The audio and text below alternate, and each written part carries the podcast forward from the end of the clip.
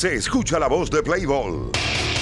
Y nuestro infield está prevenido para asumir un nuevo reto sobre el terreno de juego. El equipo beisbolero de las mañanas en Unión Radio Deportes se para sobre las almohadillas para disputar su primer encuentro. En el Diamante, escudriñamos lo sobresaliente del béisbol con las mejores estrategias de juego. Desde la primera base, Carlos Valmore con su experiencia está presto para su análisis. Freddy Chercia en la antesala impone voz de mando para defender al equipo. En el campo corto y segunda base, Efraín Zabarce y Octavio Hernández hacen la mejor dupla para los doble play. Todos bajo el mando del manager. En la producción general, Raúl Hinojosa, con la asistencia del coach y operador técnico, Luis Quirón. Aplausos, gritos, guantes, bates y pelotas. Listos para que arranque el infield imbatible de la radio venezolana.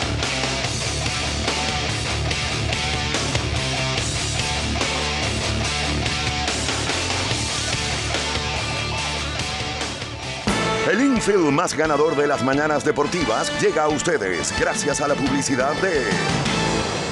Unos gorditos ahí hamburguesas rellenas de sabor. Veo de Vive lo que sueñas. I could stay awake just to hear you breathing. Watch you smile while you are sleeping,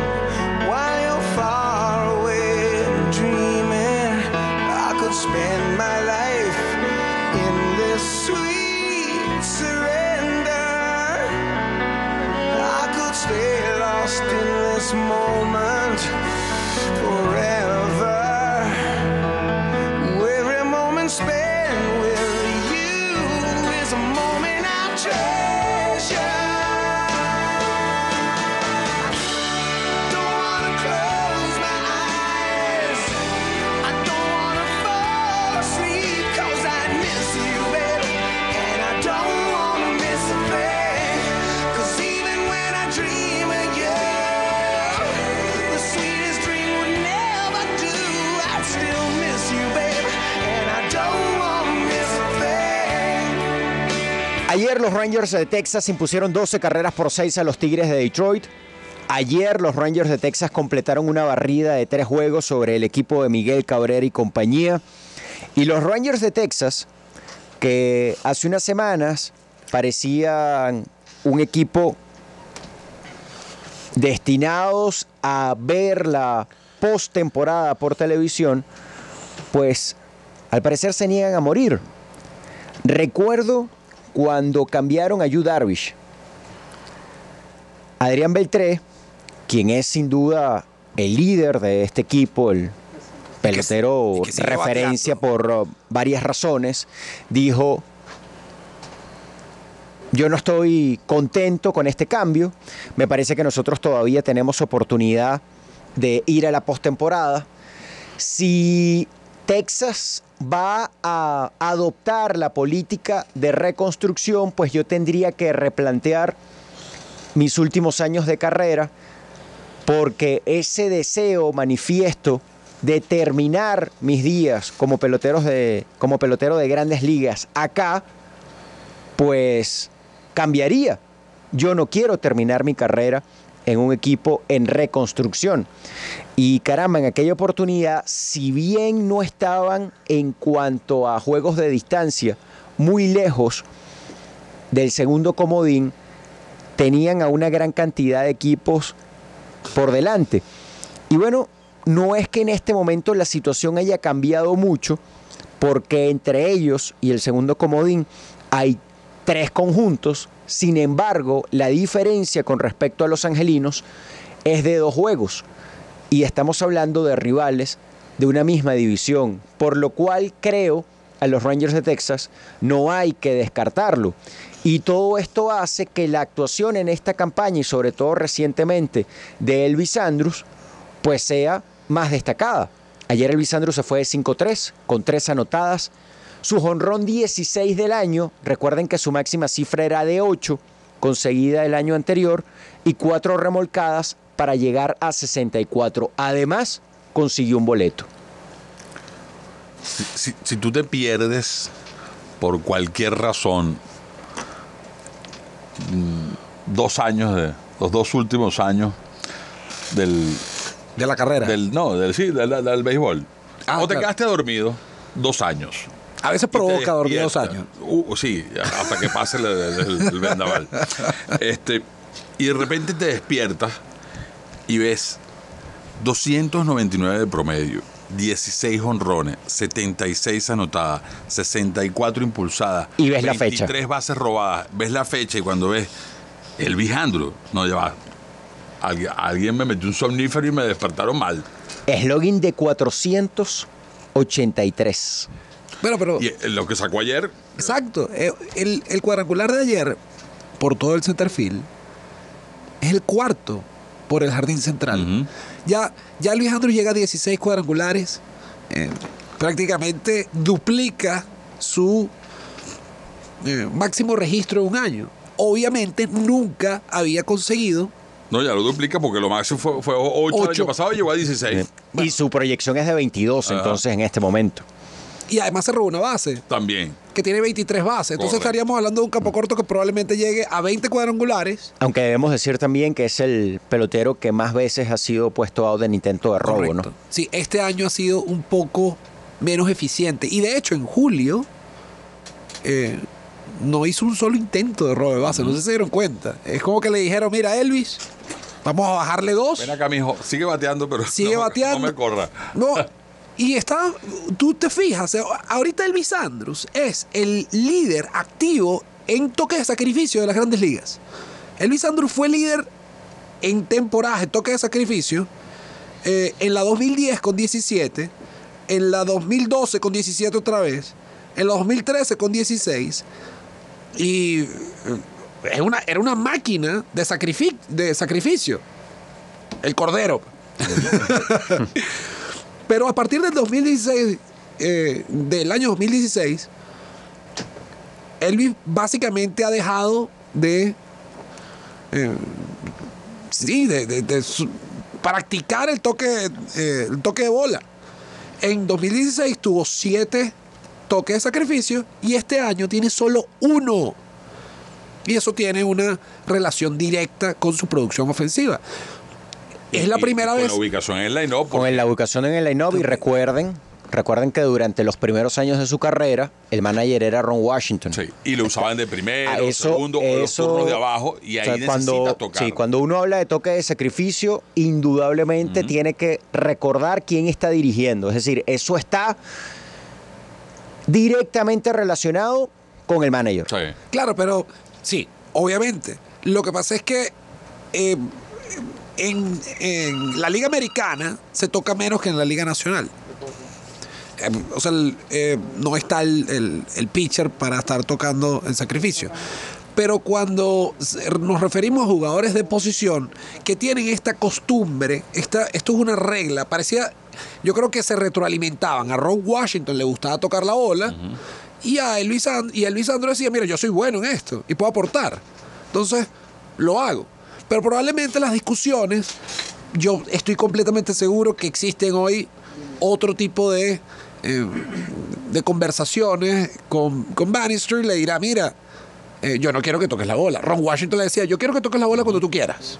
Tú tienes luz verde, haz lo que quieras, o toca la bola ahora, pues, pero... Y Andrews ahora le deben decir, mira, tú eres un bateador sobre el promedio, sobre el promedio de las grandes ligas. Y sobre el promedio, y muy sobre el promedio en la Vamos a posición. tocar la pelota cuando la saques del guante. básicamente, básicamente. Además, eso, eso eh, se ve perfectamente como después de la salida de Ron Washington de, de el equipo, la filosofía de bateo de Andrews cambió por, por completo. ¿sí? Y lo, lo otro tiene que ver con lo que ha ocurrido, sobre todo durante los dos últimos años, durante las dos últimas temporadas, en las grandes ligas en general. La cantidad de cuadrangulares que se están conectando. Y en el caso de, de, de Andrews, que bueno, ha, ha dejado un poco de bater la banda contraria para alar mucho a la pelota. Correcto, para generar más poder. Claro, y eso ha generado también en cierta parte esta gran cantidad de cuadrangulares. Lo que pasa es que este año A diferencia del año pasado, él ha dejado un poco de lado el porcentaje envasado. Pero el año pasado, que es su primera gran campaña ofensiva, lo que pasa es que está medio escondida porque no está tan clara, bueno, no tiene más de 10 cuadrangulares, no tiene estadísticas eh, rimbombantes, pero si te fijas en el porcentaje envasado, ahí hay un una, un alza específico. Y la campaña del año pasado sigue siendo comparable con esta, a pesar de que tenga nada más medio, medio, en la mitad de los cuadrangulares. Porque si bien es cierto, este año tiene más slugging, el año pasado tiene más porcentaje envasado.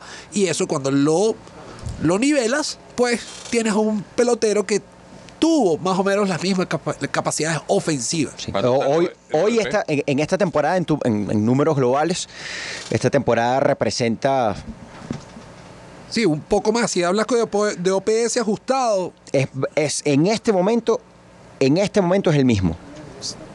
Ya, y ya se actualizó el cuadrangular 16. No, todavía no. Todavía No, estar, Sí, debe estar un poquito más. un- ¿Pero un cuánto está el poco- OVP? No, ya, mira, ya lo actualizaron. Me dijo, el referente actualiza a las 7 de la mañana. Claro, porque yo hablé con ellos porque no. claro, no, no, porque ya basta. Esto era. Al programa. Es así. Mira, ¿cuánto está el OVP de. El OPS ajustado es de 113 por 111 del año pasado. Es decir, después del encuentro de ayer, Claro. está ligeramente por, por encima.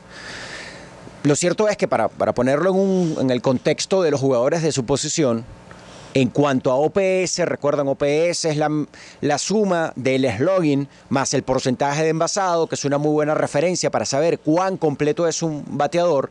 En cuanto a los campos cortos de las grandes ligas, Elvis Andrews tiene el quinto entre los mejores OPS. Entonces, oye, para un campo corto que tiene sólida defensiva, pues mostrar, tener esos aportes con el bate, pues termina siendo algo realmente destacado, importante. ¿Me puedes terminar de decir cuánto está el OVP y el slugging?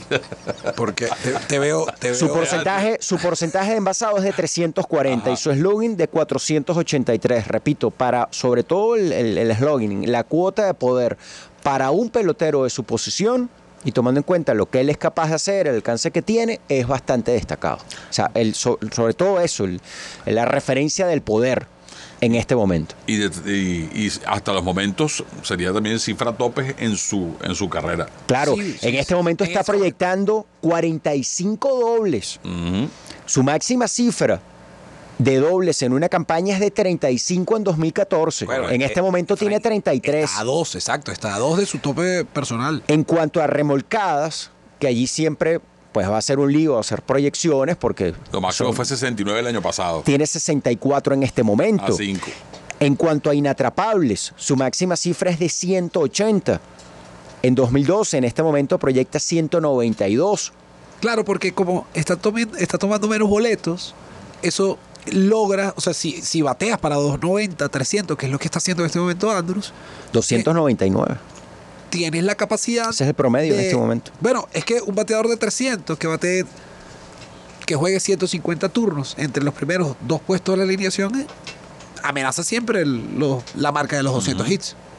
Que Andrews no lo ha hecho. Y recordemos, es una cifra realmente complicada que a pesar que, de que Altuve lo hace como si fuese un, un paseo en el parque, eh, sluggers como, como Miguel Cabrera nunca han logrado tener 200 inatrapables. Bueno, No, Cabrera sí tuvo una campaña de 205, pero solo una vez. O sea, el, eh, para alguien que ha ganado cuatro títulos de bateo, pues eh, sí, oye, que tú de pronto digas, oye, una carrera de 15 años con solo una 2012. campaña de 200 inatrapables, 205.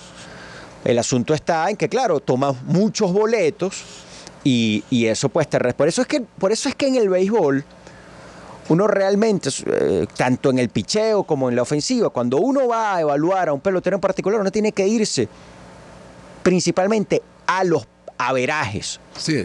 Y a la A los cantidad. promedios, para no confundir. No Exacto. al averaje, a los A los- averajes. Exacto. Estamos- Al- si al- si al quieres ver el averaje, adelante. Pero para mí lo más importante es porcentaje envasado, slugging, mete el OPS. Si Y- quieres, utiliza el OPS ajustado para, Claro. para eh, ajustar lo que es el factor eh, tiempo, época y el factor estadio. Entonces, eh, ver eso junto, por ejemplo, en el caso de, las, de, de los bateadores, junto a las apariciones al plato. O sea, Claro, cuando obvio. tú ves, por ejemplo, una carrera como la de Víctor Martínez, cuando tú ves ese promedio, ese porcentaje de envasado, ese slogan, y tomas en cuenta la cantidad de apariciones que tiene el plato por todos los años de carrera, y dices, oye, este, este, este sin duda alguna ha sido un gran bateador y tiene que ser uno de los grandes bateadores en la historia de este país y sin duda es el mejor ambidiestro en la historia. De, porque es eso, o sea, tú no, no te vayas a los no, no te vayas a, la- a las cantidades de dobles, vete, vete a los promedios, eso, vete al, al averaje, vete al porcentaje envasado, vete al slogan y ve cuántas apariciones al plato tiene. Abreu, por ejemplo, su, Correcto. ma- me- su máxima cifra en hits es 183, obtenida en 1999. Pero Abreu era un tipo que constantemente ¿Cuánto era tenía 90 bases por bola o más.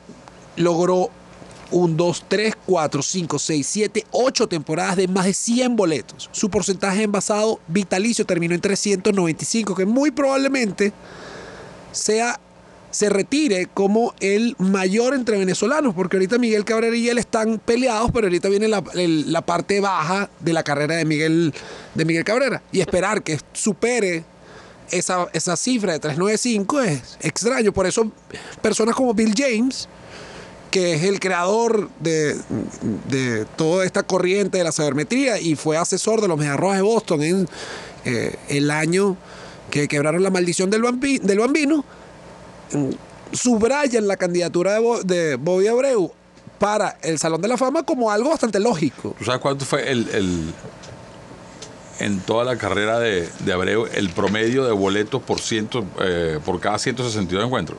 Fue más de 80. 99. No, eso. ¿Ves la diferencia? El porcentaje envasado, que sí es excelso, eh, ves cuál era la especialidad de, de Abreu. Abreu era un tipo que. 395 fue lo- el OVP. A mí, me, por vida a mí una vez me dijeron, recuerdo, estábamos en el universitario y me dijeron, el problema de Abreu es que no, hace- no, no hizo nada excelso. Y yo dije, wow. O sea, que eh, s- sí, bien, si bien es cierto, en su época no fue el mejor, porque no fue el MVP. Claro. Ok. Sí. Pero en toda su carrera hizo dos cosas excelsas, como muy pocos. Mantenerse en el terreno siempre, que eso es una cosa que muy, muy poca gente valora en su real magnitud. Claro, 150 juegos Siempre. durante 13 campañas Siempre estaba ahí. Eso era como. consecutivas. Sí, o sea, ¿no? Él y Willie Mays nada más han hecho eso en la historia. Y la segunda era envasarse, que no es poca cosa. El porcentaje envasado de 395 de Abreu es igual al de Miguel Cabrera, vale. Eso es excelso. Abreu termina su carrera con menos de 2.500 inatrapables. Sí, pero ¿cuánta gente ha tomado más de 1.500 boletos? Menos de 20. ¿Quiénes han logrado 2.500? Miren, ¿Quiénes han logrado eh, 2.500 con 1.500 em, boletos? Bueno, la cifra es cortísima. Y la inmensa mayoría de ellos, eh, salones de la fama. Y en el puesto 24 en cuanto a dobles de por vida Y en la historia de las grandes ligas. Súmele. Entonces, nos desviamos un poco de el, del Sí, una argumento de Andrews, claro, pero, pero sirve para clarificar cómo el averaje, como una sola estadística no refleja realmente la magnitud del pelotero. El hecho de que conectes 180 hits en un año no indica que no pueda ser mejor que un pelotero que conectó 210 hits o 205 hits. Andrews en este momento Pero el haber llegado precisamente después a Abreu, a hablar de todo esto, eh, no es otra cosa que un sinónimo de la gran temporada que está teniendo. Claro, sí, bueno, porque no estamos hablando de, de, de mochos.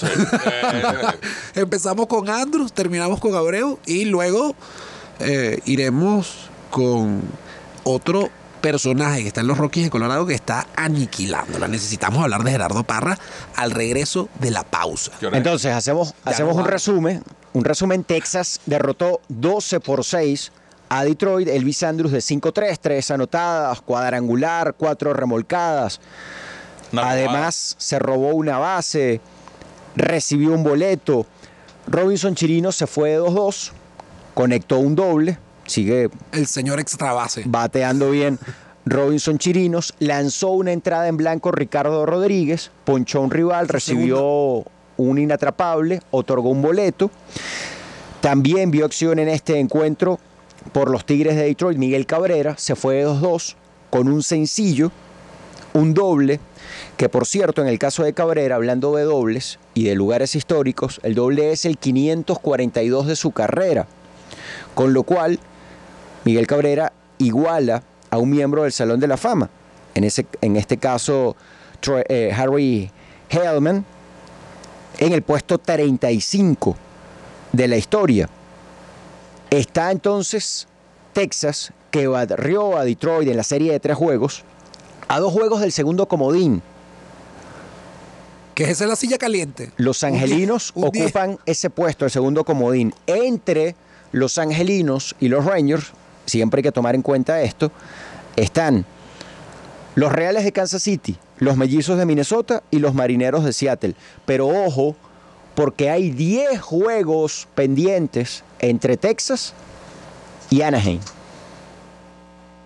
Entonces, Eso es malo para los dos, porque no, la competencia no es entre ellos dos. La competencia es entre como siete. Eso es un, eso es un buen claro, escenario para, para el resto. pues. Pero la diferencia es de solo dos juegos. Entonces, este, claro. ah, todavía, como decíamos ayer, en la Liga Americana, aparentemente todavía hay mucho que, eh, por ver con respecto al comodín, sobre todo con respecto al segundo comodín, porque los Yankees tienen una ventaja de tres juegos sobre los Angelinos y tres y medio sobre los Reales de Kansas City, que están en este momento ahí a medio juego de, de los Angelinos. Unión Radio Deporte. El infield vuelve a pasar la línea de cal y ya está sobre el diamante para seguir con todo el análisis beisbolero de las mañanas.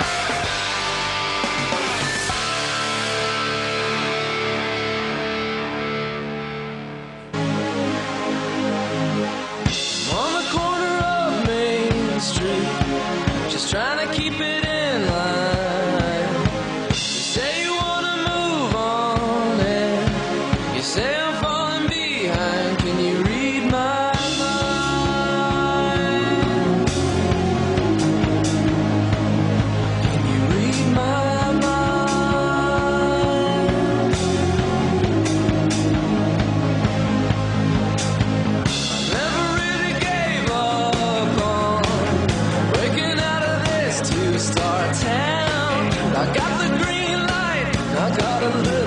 Cuando Gerardo Parra fue canjeado de los Cascabeles de Arizona a los Rockies de Colorado.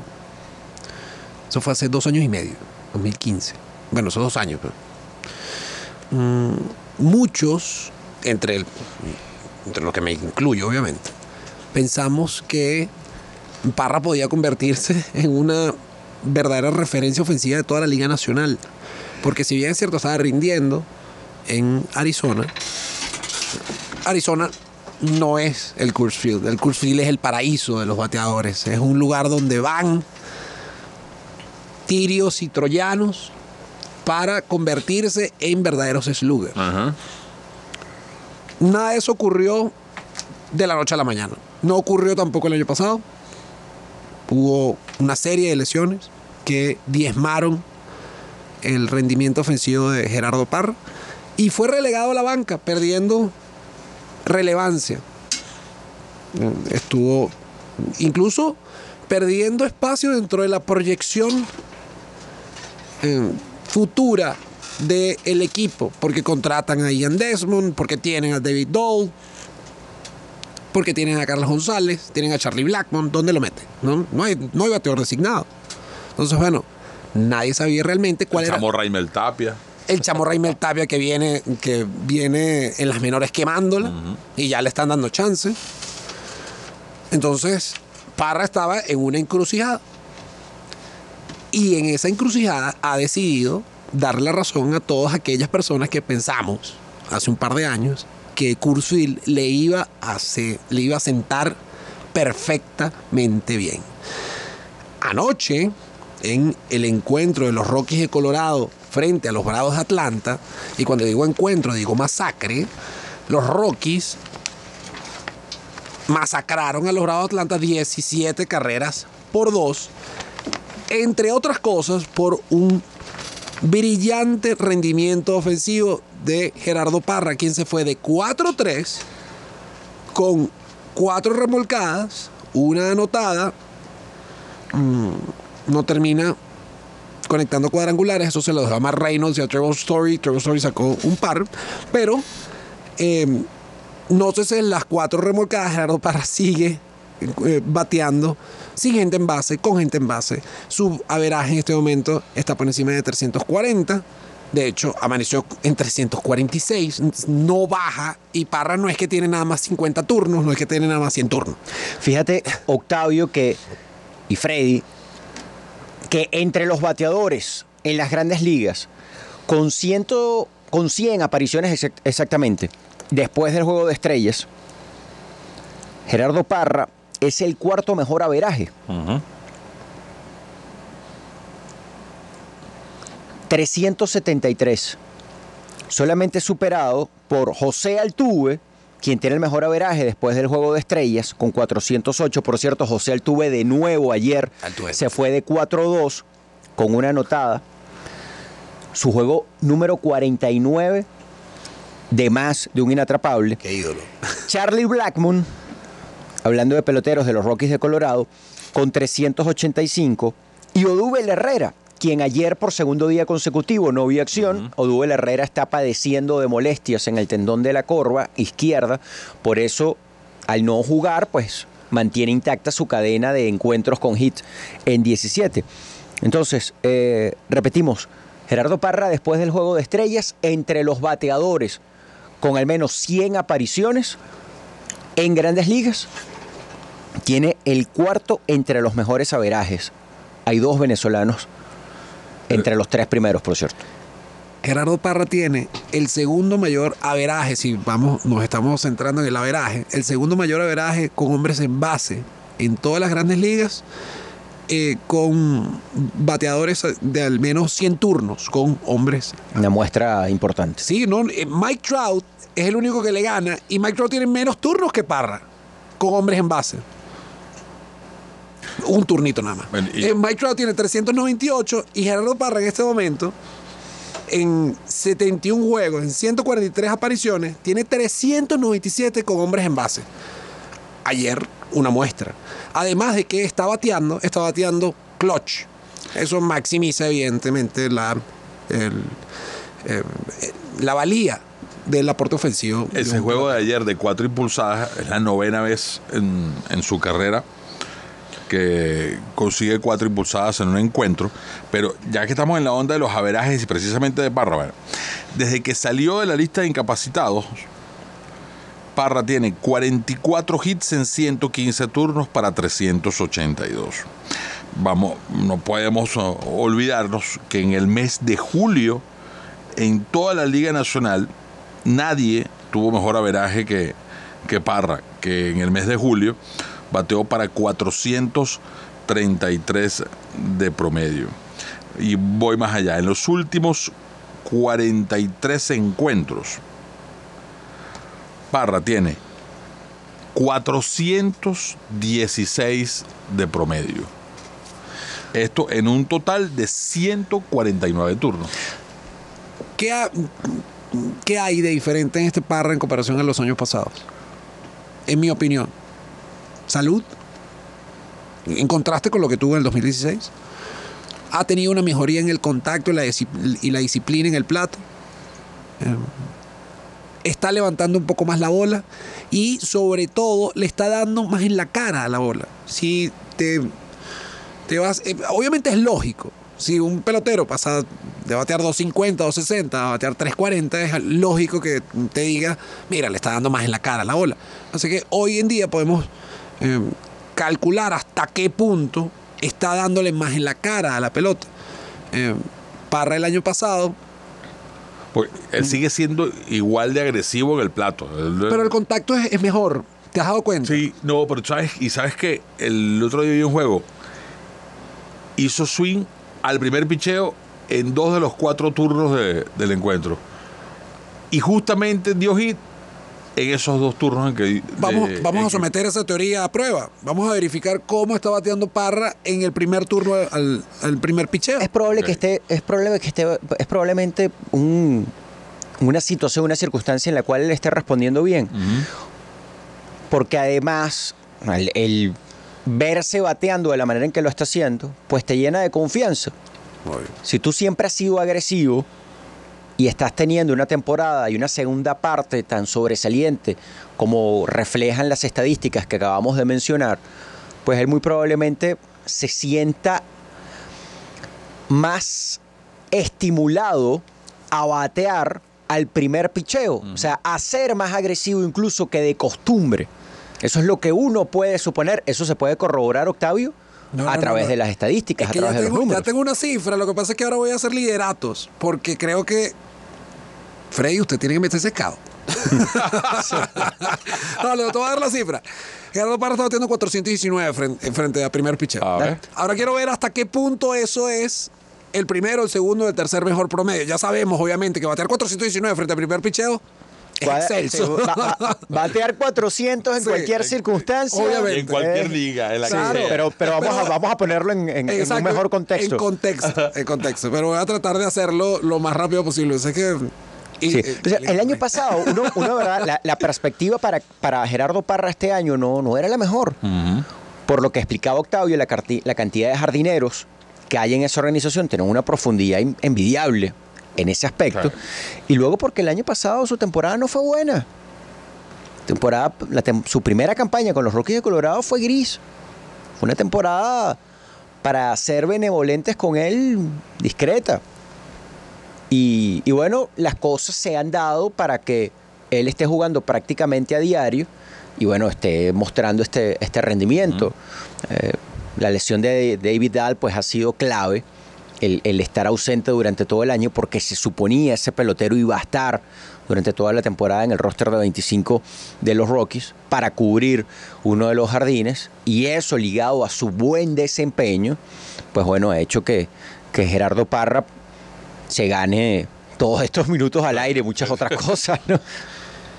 Por eso, ahorita que estabas hablando que, que me, me, me- me recordé, voy a salir un poquito del tema, pero para regresar con, con Parra mientras el numerólogo, el numerólogo No, no, pero es que está. eh, no, pero es que vimos referencia anda. termina de, Anda rebelde. de dar los datos. Eh, para hoy, Baltimore va a activar de la lista de capacitados al chamo Anthony Santander. Anthony Santander, que va a ser otro venezolano en grandes ligas al momento de estrenarse, sería el venezolano número 14 que debuta este año en las mayores. Sí. Ella había alcanzado, podemos decir, de forma administrativa el grado de grande liga por estar cobrando. Él, él, aunque no ha jugado un solo encuentro. Está en roster de, de- de Sí. Grandes Ligas. Aunque- Estaba en lista incapacitado primero de 10 días, luego Sí. pasó a la de, a la de 60. aunque él no ha jugado un solo encuentro en grandes ligas este año y ni siquiera ha estado, porque todavía no está, se supone que ese movimiento debe, según lo que ha anunciado la organización, debe, debe hacerse hoy, aunque no ha estado ni siquiera en el roster de 25, en el roster activo, él durante toda esta temporada ha cobrado Claro. sueldo de grandes ligas. Eh, al momento, bueno, de, de- de- de ser activado, pues ya de manera más concreta, pues se podrá decir, es un nuevo grande liga venezolano, y al momento de debutar, eh, pues será el número 14 que lo haga este año por primera vez. Es el que juegue por primera vez, que, que- que debute. Eh, la mayor cantidad de estrenos venezolanos en grandes ligas es de 20. Ujú. Eso ocurrió en 2014 y ocurrió en 2015. El año pasado una, una buena cifra. El año pasado se estrenaron 17, pero este año repetimos, muy probablemente antes de que... 14 y, y en septiembre Serán- sí. deberían subir unos cuantos. Sí, eh, con, con Santander serán 14. Ajá. Recuerden que Anthony Santander fue tomado en el draft de regla 5 en diciembre del año pasado. Correcto. Por tanto, debe permanecer en el roster de Grandes Ligas porque de lo contrario podría Baltimore perderlo y tener que devolverlo a su organización. Sí, si no lo, si no lo tiene en grandes ligas, tiene que ofrecérselo Ajá. a su organización original a cambio de 25 mil dólares, que es la mitad de lo que pagó eh, Baltimore Baltimore, por- por al tomarlo. tomarlo en el draft. Hábleme, señor numerólogo.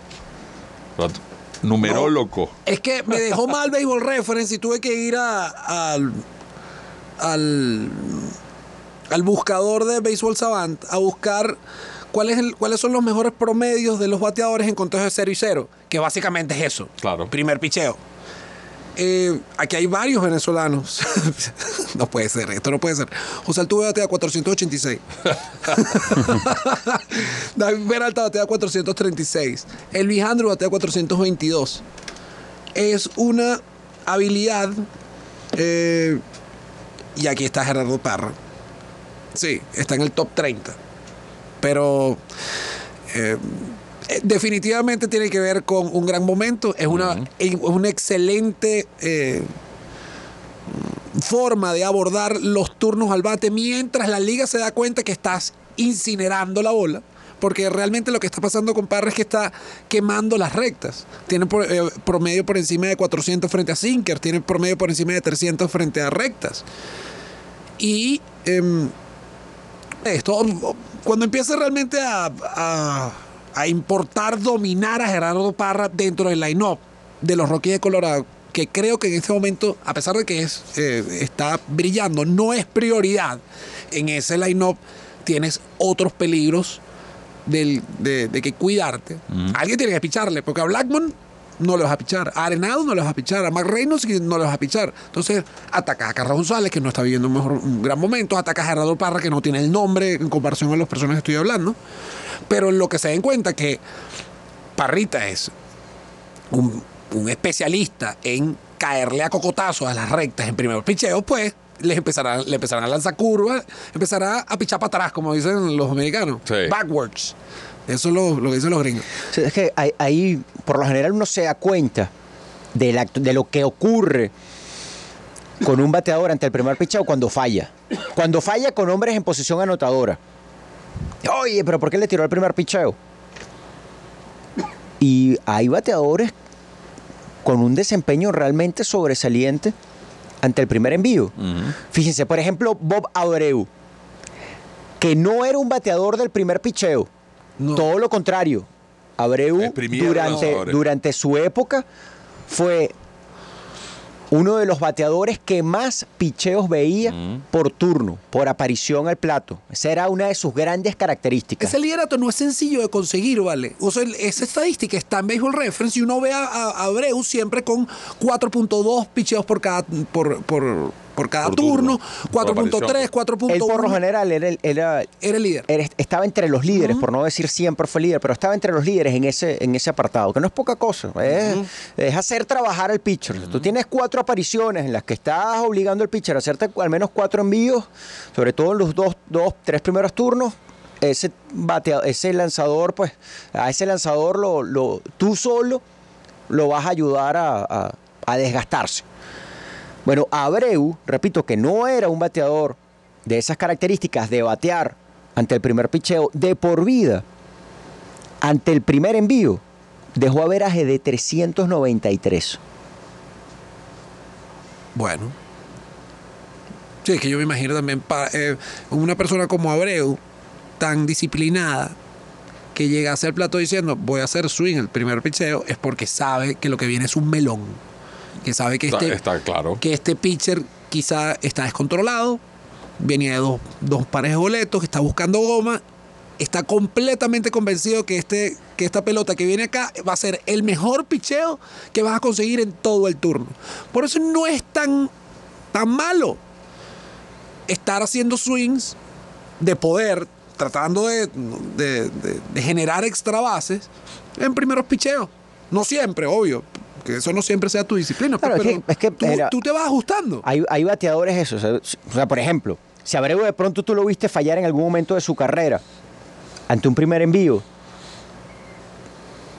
oye, ¿lo vas a criticar? No. Vamos a ver primero, vamos a ver primero cómo le ha ido a él históricamente y luego también tienes que ver la situación. Muy probablemente él conoce ya el lanzador, lo ha venido estudiando en el juego. Bueno, mira, este tipo está abriendo con recta constantemente. Yo tengo a gente en posición anotadora, soy el tercer bate del equipo. Aquí yo necesito ser agresivo por, para remolcar carreras porque esa es parte de mis responsabilidades en la posición en la que estoy, en la circunstancia en la que vengo a batear. Si yo estoy seguro que ese hombre me va a venir con recta y viene la recta, pues bueno, le hago swing. De repente fallaste con un batazo de frente o, o simplemente te dominaron, pues. Pero tú razonas y te das cuenta que muy probablemente hacerle swing al primer picheo tiene toda una justificación. Claro. Eso es lo que, eso es lo que hay que entender. Los bateadores, los buenos bateadores, por lo general van con un plan al, al- al- al- al plato. Van con una conciencia de lo que quieren hacer. Que no les salga no quiere decir que, que no lo hayan hecho. Porque bueno, es muy difícil batear. La mayoría de las oportunidades vas a, vas a fallar, pero eso no quiere decir que tú saliste ahí a lo loco a hacer swing, que no estás pensando en lo que Correcto. estás haciendo. Bajé un poquito la, la cantidad de turnos para terminar. Bajé un poquito la cantidad de turnos necesarios. ¿Sabes cuánto está bateando Francisco Cervelli ante primero picheo este año? 559. No le- hay alguna anomalía como este tipo de cosas que, bueno, No, el- que la frecuencia eso también, elimina. Eso también sabes que cuando el bateador está en el círculo de espera, que estás viendo el turno de tu compañero, estás viendo la manera en que está trabajando el lanzador, tú llegas al plato con, con un, tu- un- un patrón ya creado y tú dices, bueno, este tipo seguro va a abrir correcta y aquí se lo voy a esperar. Rarísimo. Esto, El infield vuelve a pasar la línea de cal y ya está sobre el diamante para seguir con todo el análisis beisbolero de las mañanas.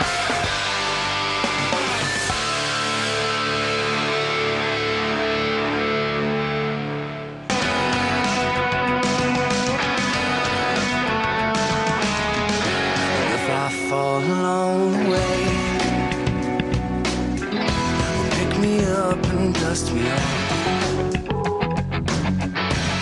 I get too tired to make it, be my breath so I can walk. If I need some other love, then you give me more than I can stand. When my smile gets old and faded Wait around, I'll smile again Shouldn't be so complicated Just hold Eh, Reggie Jackson en el 70. Ah, ya me pusiste a correr. Ya me pusiste a correr. Estoy buscándolo, vale. Reggie Jackson en el 77 en un juego de la Serie Mundial contra los Dodgers hizo, dio tres honrones y los tres fueron contra pitchers distintos y honrón al primer lanzamiento. No, eso sí no Soy lo un puedo verdugo, verificar. ¿verdad? Me lo Eso- todo. eso no lo puedo Eso verificar, fue nuestro que queridísimo Humberto Acosta que un- llamó para... Un dato completamente hurtado. Mira, eh, Un abrazo, Humberto. un abrazo, Humberto. Saludos, Humberto. el split de Baseball Reference en cuanto a rendimiento de los bateadores por número de picheo no está disponible sino hasta para los 90. o sea, Ah, de- sí. Creo que es del 88 para acá. Reggie no aparece. Así que no puedo verificar. Y casualmente se retiró en el 87. No puedo, no puedo verificar eh, el dato de, de Humberto. Pero si Humberto lo dice, escríbelo que es así. Es verdad, es así. Reggie Jackson, que ha sido el bateador con, con más ponches. Recuerdan, no sé si recuerdan cuando entrevistamos recientemente a Antonio Armas, contaba Antonio que en alguna oportunidad Reggie Jackson le, digo, le dijo, no, con el poder que tienes, No te preocupes. no por- te preocupes por, la cantidad de ponches que, que sumes. Esa es una teoría, Octavio, que entonces se puede aplicar para lo que estamos viendo en estos tiempos, porque a ti te van a pagar por las carreras remolcadas y por los cuadrangulares que conectes. Eh, bueno, Reggie Jackson sabemos lo que hizo en su carrera, lo oportuno que fue, por eso se ganó el mote de Mr. Octubre por sus actuaciones en, en series mundiales. Pues, Y específicamente aquella de 1977, cuando, cuando conectó tres cuadrangulares en un mismo juego ante tres lanzadores disti- distintos. Eso fue frente a los Dodgers. Y si mal no recuerdo, él conectó cuatro cuadrangulares en cuatro turnos seguidos, porque si mal no recuerdo, en el último turno del juego anterior, él conectó un jonrón. Luego tuvo una aparición. No sé si recibió boleto, eso lo podemos verificar eh, ahora. eh, o, o pelotazo. Y luego entonces vino aquel juego en el cual conectó tres honrones. eh, ante tres lanzadores distintos, ante, ante el primer pichón. Aquella, antes de aquello, antes de aquel juego, solo Babe Ruth había tenido un juego de tres cuadrangulares en series eh, mundiales. Lo que sí es verdad es que Reggie mm, palidecería frente a lo que estamos viendo de algunos bateadores en estos tiempos. De ponche y jonrones. Dos cosas en particular pasaron ayer. Aaron Judge. ¿Qué hizo Aaron Judge? Se ponchó otra vez Sí. y quebró la marca de Adam Dom de más encuentros consecutivos ponchándose en un- el récord para una temporada. Correcto. Tiene 33 juegos consecutivos ponchándose. Al menos ayer conectó dos hits en cinco turnos. Porque lo que está preocupando de Aaron, de Aaron Judge es eh, su poca cantidad de inatrapables a partir de el juego de estrellas. Y ayer volvieron a ganar los Yankees, por y dio cierto. su honrón 37 y Sí. llegó, llegó a que 90 impulsadas fue. No vi la cifra total No, a 80, 80. a 80. impulsadas. Ok. Y la segunda cosa, Joey Galo la volvió a sacar. Y Joey Galo está eh, personificando esta nueva estirpe de bateador que eh, mm, la gente en la, en la oficina del comisionado de Grandes Ligas no le agrada mucho porque no es un pelotero que pone la pelota en juego casi nunca. Es un pelotero que o se poncha o la saca o toma boleto. Que se parece mucho a lo que hacía Adam Don en su momento, Se parece pero un muñequito que creé yo en PlayStation. Que cada Sí. vez que se paraba lo que hacía era sacar. bueno, pero Joey Galo llegó ayer a 36 cuadrangulares con un averaje por debajo de 210 todavía. Este, este está rondando en este momento los 210. Lo que pasa es que en las últimas semanas ha, ha rendido un poco más. Entonces Efraín en la mañana se puso creativo. se puso creativo. Y tú consiguió un buen dato. Y- ¿Cuántos horrores tiene Galo? 36. ¿Cuántos sencillos ha dado? Menos de 36. No sé cuánto. O sea, ha sido tan extraña Sí. la temporada de Joey Galo que tiene más jonrones que sencillos conectados. La pregunta es, ¿cuántas campañas de peloteros con 36 o más jonrones han terminado con menos sencillos que cuadrangulares conectados? La respuesta es cero. Joey Galo es el primero. Sí. Así de extraña es la temporada si de Joey se, Galo. si se terminara la temporada en este momento, Joey Galo fu- fuese el primer bateador de toda la historia con más de 36 cuadrangulares y menos de 36 sencillos. Temporadas similares. Un pelotero que haya conectado más de 30 cuadrangulares y menos de 30 eh, y menos de 30 sencillos. No hay. Tampoco. Si Joey Galo tuviese nada más 30 sencillos y 30 cuadrangulares, no hubiese alguien parecido en la- o sea, no, ha- no hay nadie que lo haya hecho. Vamos a bajar un poco más la, la, la barra. Vamos a poner 25. 25 cuadrangulares con mm, más, perdón, más de 25 cuadrangulares y menos de eh, 25 sencillos. Aquí conseguimos a Joey Galo otra vez. Claro, porque, porque siempre, o sea, siempre eh, califica. Y conseguimos por fin a alguien que se le asemeje. Mark Maguire, en la temporada 2001, con 37 años, tuvo. miren esta línea, Oh. miren estos promedios: 187 de averaje. Terrible, impresentable. 316 de porcentaje envasado. No está tan mal. Si, o sea, si creen que está mal, vayan a ver el porcentaje envasado, por ejemplo, de Rugner Odor. Esto le lleva como 25 puntos a ese, a ese promedio. Y un slugger de, y un slugging de 492. En ese año, Mark Maguire conectó 29 cuadrangulares y 23 sencillos. Eso, esa es la temporada que más se le asemeja a la de Galo. Pero Galo en este momento tiene un slugging 80 puntos por encima y un OVP de 11 puntos por encima. En total, para que vean cuál es la. O sea, Joey Galo es, es la representación de un bateador que te engaña de manera brutal por donde lo puedas ver. O sea, si lo ves por el OPS, tú dices, oye, esto es un bateador sensacional. Y no es tan sensacional como el 905 de OPS. Ahora, Pero. Joey Galo, ¿qué tipo de participación habría tenido en los Atléticos de Oakland de hace 15 años? ¿Cómo así? Lo digo por la filosofía Moneyball. yo estoy seguro que le hubiesen dado algún tipo de chance, porque el porcentaje envasado sigue siendo un, uno aceptable, no te está costando demasiadas carreras. Em, ya, Joey Gallo no es precursor de esta filosofía. En todo caso, el, el fundador de esta iglesia tiene que haber sido Adam Don. Don es el primer bateador de nuestra generación que decide hacer como que mm, no quiero pegar un sencillo ni no me interesan los sencillos. Yo voy a pegar 40 cuadrangulares, voy a tomar 100 boletos, voy a remolcar 85, 90 carreras porque realmente como, como no ponía la bola tanto en juego, no, eh, no, ten- no tendía a remolcar tanto como eh, los grandes sluggers de- del juego.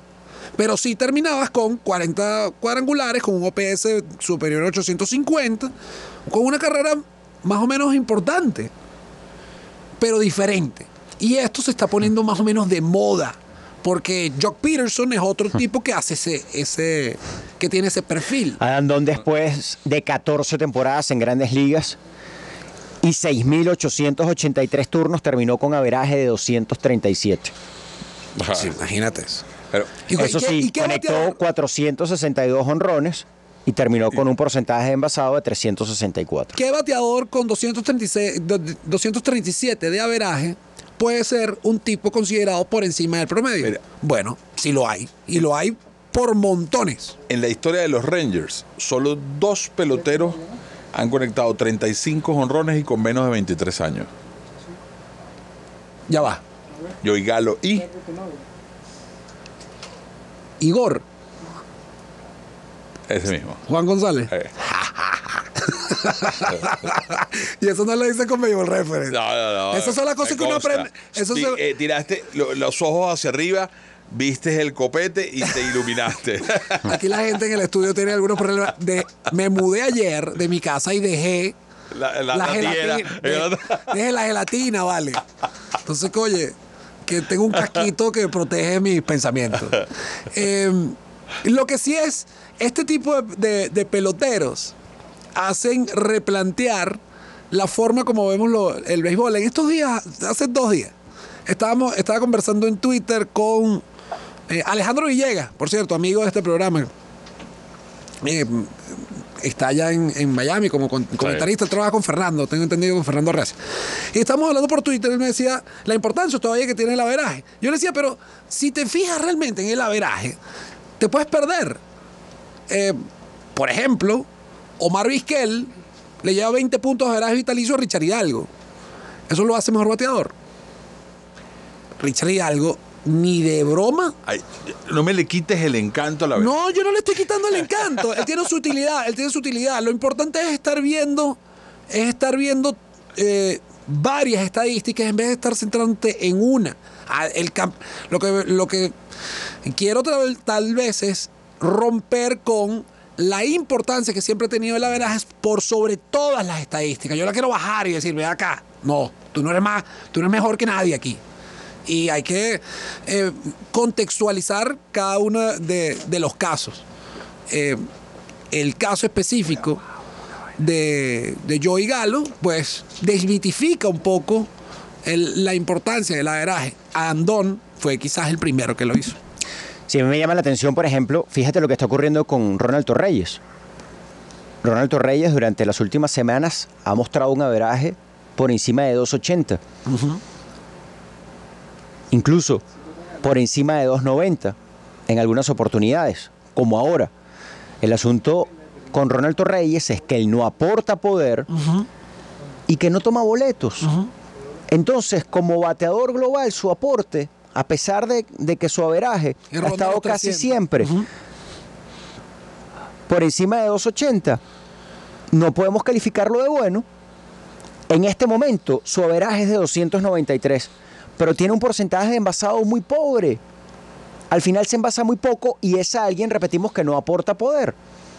Entonces, no podemos dejarnos alumbrar por ese averaje, Correcto. que es- el averaje es bueno, pero el tema es que no se está envasando porque no toma boletos. Y no conecta cuadrangulares, porque bueno, un bateador no tiene esas características, pues, o sea, no, no, y, no lo, y no lo va a hacer, o sea, no, no lo vamos a ver en- de, de su parte. Entonces, ¿cómo podemos calificar la temporada ofensiva de Ronald Torreyes? Sí. Sí, Por debajo del promedio. Porque es casi un bateador de, de 300. En teoría, eh, es un tipo. Pero se envasa, pero termina envasándose muy por debajo de la media Y de no las grandes ligas. y no conecta y no, extra y- y no conecta extra bases. Entonces. Oye, la temporada de Torreyes, o sea, eh, ofensivamente Torreyes no es un pelotero trascendente. Completo- Es todo lo contrario, es un pelotero intrascendente. al menos ofensivamente hablando. O sea, sí, exacto, desde el punto de Sí, vista sí, ofensivo. sí, Bueno, eh, te, puedo, te pongo el caso, el famoso caso de Ben Revere en el año. em, en el año 2014, donde quedó líder en inatrapables en la Liga Nacional con 184. Ese año Ben Revere batió 306 de averaje, pero su OVP fue de 325 y su slugging fue de 361. 361 de slugging. De esos 184 inatrapables, solo 22 fueron extra bases. ¿Sabes cuál fue el OPS general? 686. Muy fue un- pobre. Esto fue un pelotero que batió 306 y estuvo por debajo de la media de producción ofensiva. Así de simple. Y ahí se rompe ese, em, ese mito de que todo bateador de 300 es un tipo por encima del promedio. No. Porque el averaje no te analiza la naturaleza de los inatrapables y no te analiza hasta qué punto ese pelotero eh, se está envasando en, todas sus, en toda su perspectiva. Claro, y, y esto, y esto del porcentaje envasado, esto, esto no es una cosa nueva, esto es una estadística, esto es una estadística oficial desde 1984. Eh, ya Branch Rickey, el mismo que propició el estreno en grandes ligas de Jackie Robinson hace exactamente 70 años, pues eh, empezó a darse cuenta que, que esta era una estadística probablemente más, así lo catalogaba él en, en aquellos años, importante que el averaje, en fin. Ayer, anteayer, estaba escuchando una entrevista con el creador de la enciclopedia Macmillan, David Neft, un quizá el responsable de, de- uno de los principales responsables de todo este avance y esta mm, necesidad de contabilizar y de registrar todo lo que sucede en el béisbol. Antes no existía una unificación de las estadísticas de las grandes ligas. Habían ciertas publicaciones. David Neft, con, cuando en- en- tenía 19 años, se metió en un, eh, en un trabajo como vigilante y para matar el tiempo empezó a unificar las estadísticas que están en estas cuatro publicaciones. Eso junto con muchos años de trabajo, con las bibliotecas de algunos personajes que él fue preguntándole, algunos periodistas, algunos cronistas que él fue preguntándole y él y, eh, empezó a obtener acceso a, a- a esa data, em, bueno, empezó a construir lo que después, en los 60, se convirtió como la gran referencia eh, bibliográfica de las estadísticas del béisbol, Sí. que Mira, es el- el- la enciclopedia Macmillan. Aquí, aquí habla Oscar Prieto Parga. Hay tres Branch Rickey, todos en béisbol. Bueno, eh, yo el Branch Rickey que conozco fue pelotero de grandes ligas, manager de grandes ligas y gerente general de grandes ligas. Bueno, a, a lo que me refería. Ese es el, ese es el Branch Rickey que yo eh, conozco, señor Prieto. Si, si hay otros dos más, pues podría ilustrarme. Un abrazo.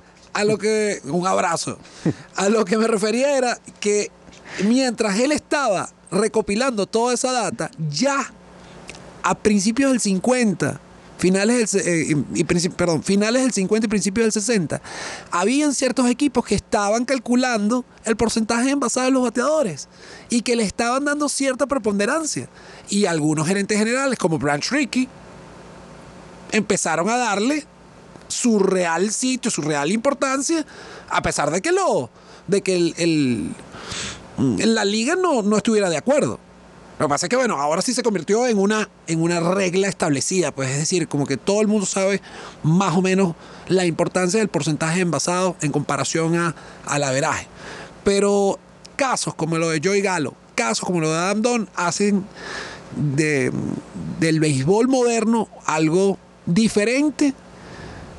Mm, algunas personas pueden ser un poco aburrido porque la pelota no termina en juego, pero yo disfruto personalmente personajes como Joey Galo y como Adam Don porque cada vez que la engarzan, señores, eso es un espectáculo.